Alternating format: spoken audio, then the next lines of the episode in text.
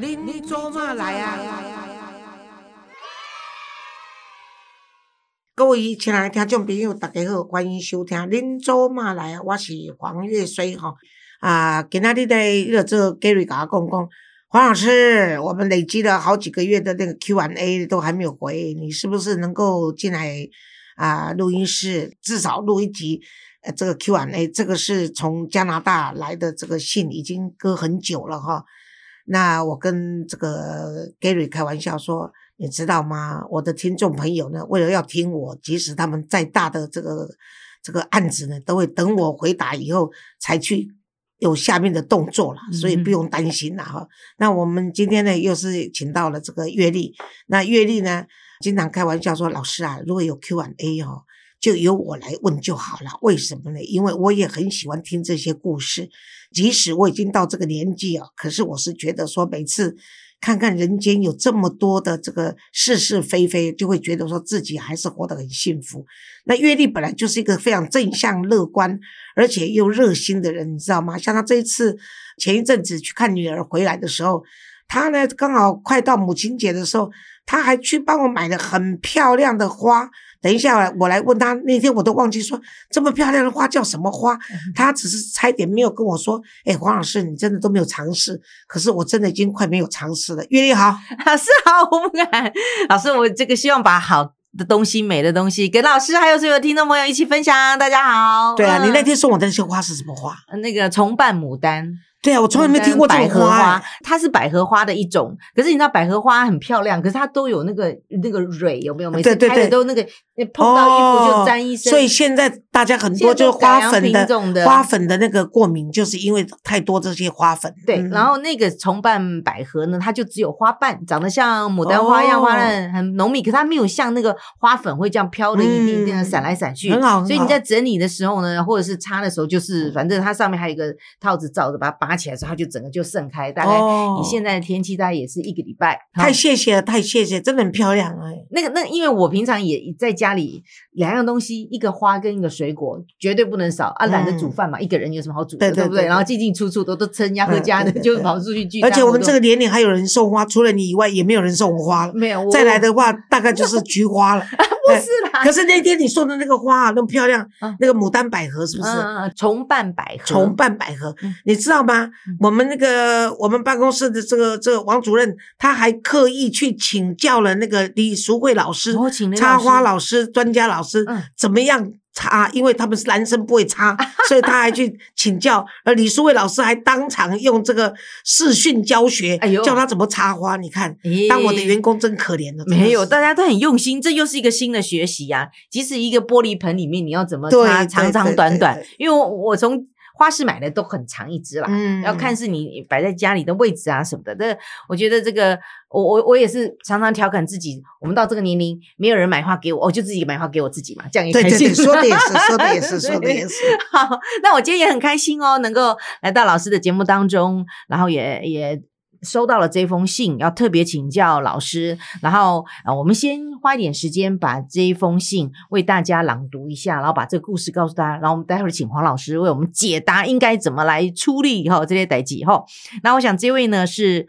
来自加拿大的一位听众朋友，他说：“黄老师你好，要先祝您这个生日快乐，因为之前就一直听您的节目，那谢谢你这两年来制作的 podcast，然后无私奉献跟声音的陪伴哦。那他是住在加拿大中北部，摄氏零下四十度的草原，五十二岁的这位单亲妈妈。”他女儿今年已经十六岁了。他从年轻的时候就非常欣赏黄老师的敢爱敢言的侠女风范，而且忠实的听着您跟来宾们的一些对话跟语言，然后也激活在这广大异乡的草原上的他这个微弱的生命力。那我想，呃，这位是呃杨小姐啊，她是从二零零三年就来到了加拿大卡加利进修英文，认识了前夫是一位加。拿大人。那么，二零零五年就跟着他的工作来到了这个大草原市生活。那在二零零六年呢，他的女儿就出生了。从他十个月大，他就自己带着，不宽裕的过着自立自强的日子，那自己扛着房贷、车贷，以居家保姆为业哦，养育女儿到今天。那女儿三岁的时候。诶，第一次开庭以后呢，每次两三年，前夫就就因为现况有改变啦，就请这个律师更改抚养费啦，还有探视的时间呐，而且还有在三次的法庭的这个呃呃上面呢，讨论这个费用应该要怎么负担，然后例如比如说要什么学习才艺啦、心理辅导啦哦，或者是什么，然后这个这个前夫呢就一律不理会，也不执行。那其实这位呃杨小姐呢，她是师范学院毕业的一个幼教老师，在幼稚园工作，一直到三十岁才出国这个进修，而且结婚。那因为她是希望有个可爱的女儿，那这几年所以她就全职的妈妈，然后养育女儿真的很辛苦，但是跟女儿的关系很亲近。她小时候呢，其实他们是一起洗澡，一起睡觉，每天晚餐之后也带她去这个骑车去公园玩，假日也去露营旅行，然后在。开始呢，这个孩子上了高中之后呢，在学校他因为常常受到霸凌而回家哭泣，就不想上学。那他的脚骨没有长好，每走一步就会疼。所以呢，尤其在这个疫情开始的这两年，在家学习，再加上这个脚骨开刀，活动力下降，几乎足不出户了。所以每天看这个 YouTuber 这个犯罪的实境秀，想法好像似乎就。变得比较奇怪，喜欢争辩，没有办法沟通。但是呢，我想这个杨小姐还是顺着自己的宝贝女儿啊。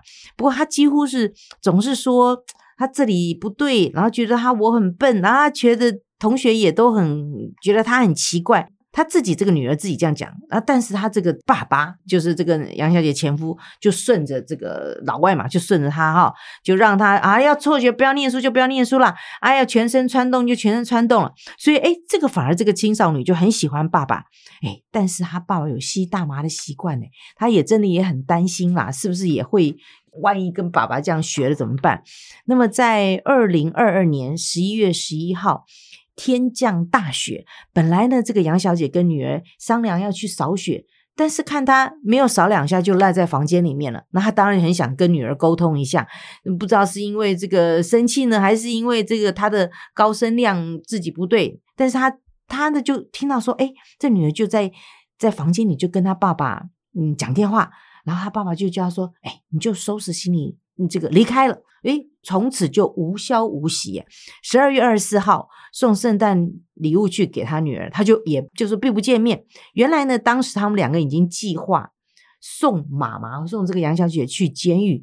他们诬告说，从五岁开始性侵她。然后呢，十二月二十九号，这个杨小姐就真的被警察就逮捕拘留了一个晚上。这时候她自己都吓得。说不出话来。他说他被告是被性侵跟性骚扰两项罪名，所以这个杨小姐在拘留所里面哭了整个晚上，再加上气喘发作，整个晚上她自己真的是伤心伤透了。然后等到圣诞假期之后呢，赶快找了一位刑事律师。那这里的这个法律资源跟医疗很缺乏，所以呢，他即使已经缴了三千块的加币，连律师的面都没有见到。好了，隔年一月二十六号，他要出庭了。他每天都忧伤、焦虑的无法入眠，吃了助眠镇定剂都没有用。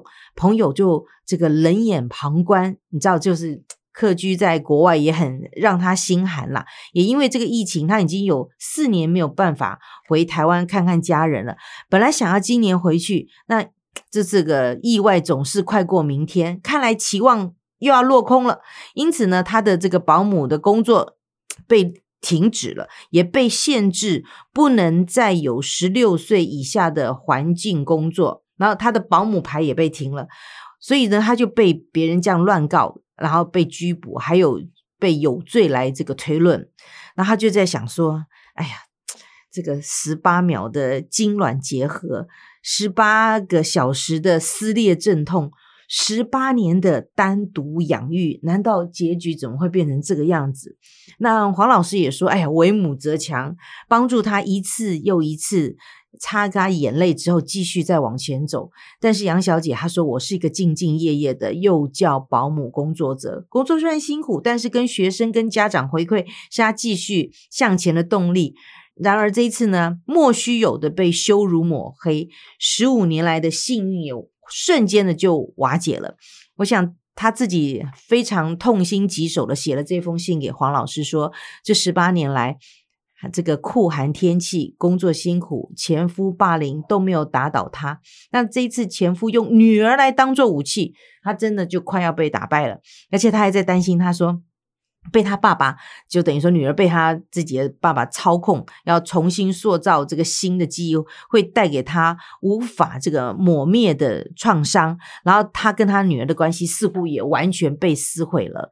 他说：“很抱歉跟你跟大家说了这么多他自己的事情，但是孤单的日子，听着黄老师的 podcast，就像想象了自己也是基金会的。”大家族里面的一员，他说：“如果有机会回台的话，希望能够跟的黄老师在基金会当中跟着大家一起做个努力有意义人间事。”所以他特别说他是这个。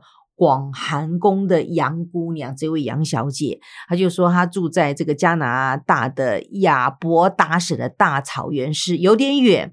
然后呢，她就也希望说这个能够请黄老师，呃，给她一个一个指导，然后也希望有机会把她的大爱也跟大家一起来分享。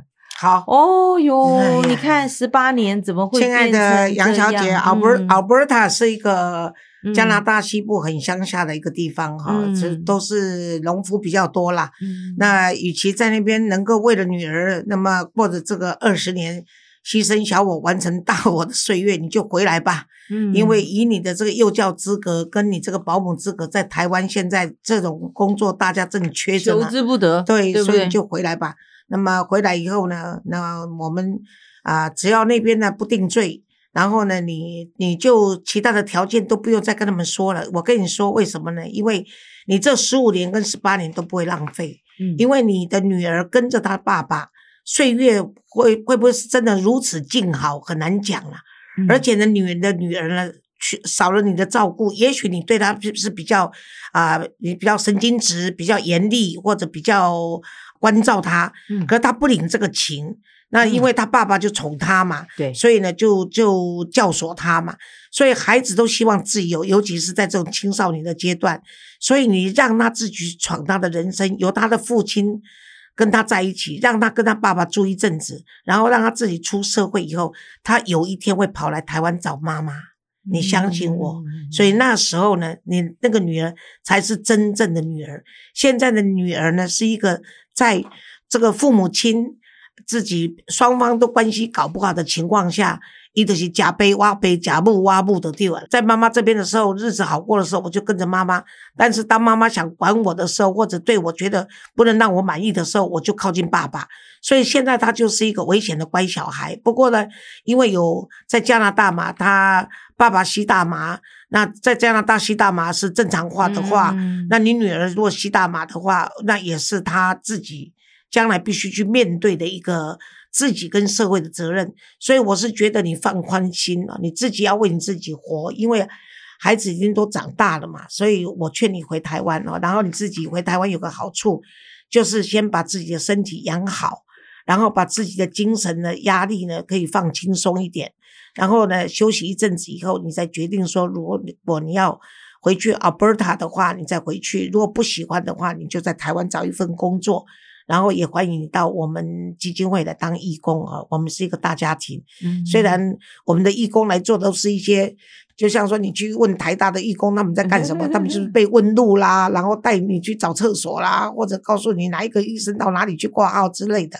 我们基金会也是，都是做一些不重要的工作，譬如说，哎，我们母亲节办活动，还有我们奖学金办活动，然后义工来帮我们整理一些资料，然后呢，就是哎，应该寄出去的工，就是一些不看似不重要，但是对我们行政工作、行政人员是非常大的帮忙哈。所以我是非常感谢我们的义工们。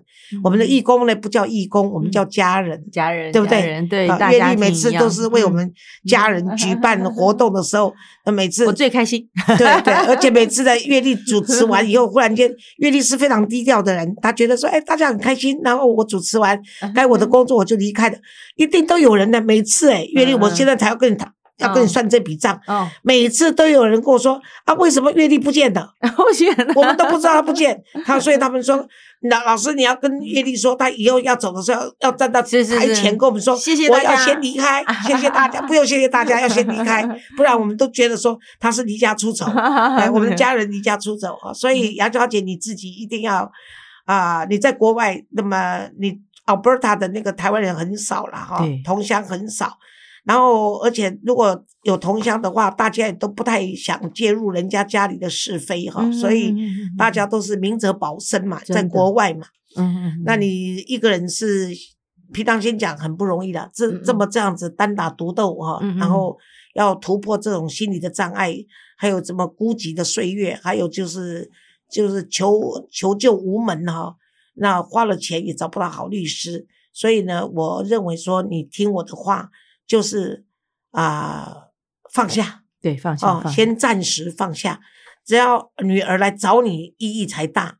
那么你扒着女儿不放，反而意义不大，只会让他们父女更结合。对，然后呢，他也会觉得说，而且这个孩子青少年，他为了不让学校霸凌，他比较要显示说，我的爸爸也是洋人，我爸爸是白人，不是亚洲人。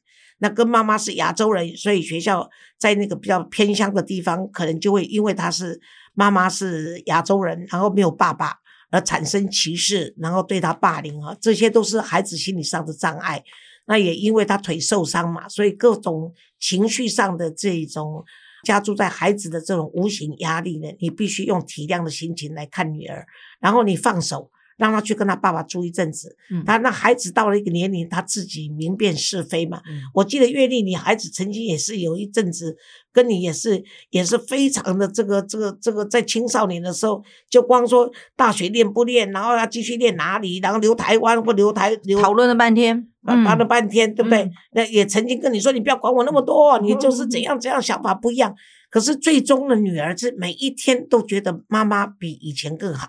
然后也就更孝顺妈妈，所以都会经过的啦。所以你不要担心，好不好？你最重要就是，请你为我把身体顾好。然后呢，这个官司呢，就算输了也无所谓，你就是回台湾。台湾的医疗保险这么好，嗯，然后呢，你就回来把把身心灵这一块都弄好，修养好，让你自己是一个。完整的去面对你新的新生活，好不好？好，那回来台湾的时候，也希望你能够上 podcast，然后跟大家说一说你的近况，好不好？对对。好，在 Alberta 的杨小姐，我知道你一定会听到这一集。很抱歉，我生日过了这么久，我生日二月，现在到了五月才回你的这个封信，嗯，真的很抱歉。但为什么呢？因为我认为你可以在那边熬过二十年。嗯，这么孤单的岁月，想来让你多等个三个月，应该你会原谅我的，好不好？一定一定会一定会好的。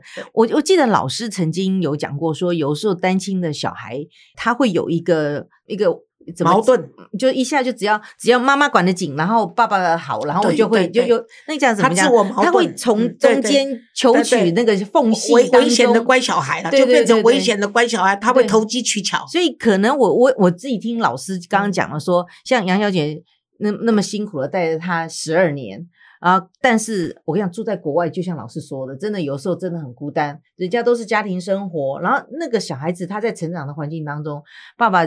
小的时候就就跑掉就不见了，对不对？然后现在妈妈妈妈这个可能在情绪上面很严格的在管他，而且杨小姐也有可能就是有我们台湾人的气质，就是亚洲人的气质是什么气质？就是好，我既然跟你离婚了，你就休想来干涉我，我女儿就是不给你，像虎妈，对对对，有点像虎妈。而且呢，就是说她就不知道说加拿大的文化，就是说我们当不了夫妻。就是不要当敌人，不能当朋友，也不用当敌人。嗯，可是呢，我们这很多亚洲的个性就认为说，我们就是一刀汉贼两断，不两立。对对对，就像台湾 永远退出联合国，你懂我的意思吗 这这这种情形都有可能出现的。嗯嗯，那刚刚阅历分析的是很对的，也就是说，这个孩子就是因为夹在缝里，嗯所以他懂得如何投机取巧。对因为他也要生存下去，他也要找他的快乐，他也要找他满足的生活，你懂我的意思吗？就是在青少年时期，然后他父亲又是又是个加拿大人，对然后他他受到别人欺负的时候，他认为觉得只有爸爸可以保护了他，妈妈站不出来啊，嗯可能因为他也是一个这个幼教的工作者嘛。不过我真的这个孩子永远是自己的，我们也希望这杨小姐先把自己保护好，那她也无怨无悔的付出了那么青春的这个时间带了孩子，也要为自己着想。这个我我我想住过国外人，这个回到自己的台湾的时候，真的好感动。我跟你讲，一碗卤肉饭，我跟你讲，一个一碗鱿鱼羹哦，都吃的你这样一边一边吃一边会笑，梦里都会笑的那种。所以就说真的，我们各位可以想象张台湾月丽的需 需求有多简单啊！不是我跟你讲，我跟你讲，台湾就是我你们哪一天就收一碗卤肉饭跟鱿鱼羹到我们这边来吧，给张月丽吧。我我我我觉得真的回到台湾，你就真的回到自己的家。对对对你在国外永远是二等公民，对你知道吗，然后你又得不到资源，然后我觉得唯一就是把自己先保护好，全身而退，好不好？那等你女儿想开的时候，她现在才十几岁，二十十十二三岁嘛，对不对？等她真的成年了，她自己当了妈的时候，她自己碰到感情生活的时候，她就知道，哎，她的妈妈其实也在台湾等着她，这样子也也可以，也是也是团圆，也是好的啊，对不对？我曾经有一个个案是嗯。他的儿子跟媳妇对他有误会，嗯。就因为分财产的关系对他有误会，是。结果这儿子就丢下狠话说：“我从此没有你这个妈。”啊可是，在他八十岁生日的时候，他啊儿子全家席卷带小，席家带眷席家带眷嗯。的就回来跪在他前面，献啊上一束花，说：“妈妈，我错了，我爱你。”啊，你看，嗯永远是这个对这个孩子是自己各位不要以为说这是天方夜谭，这是嗯我是当时的见证人。见证人。所以，所以我们也希望这个远在加拿大的这个杨小姐，好不好？赶快力求资源，把自己先全身而退顾好。我们台湾这个娘家永远欢迎你，我们基金会永远支持她，好不好？好，好，谢谢王老师。好，拜拜。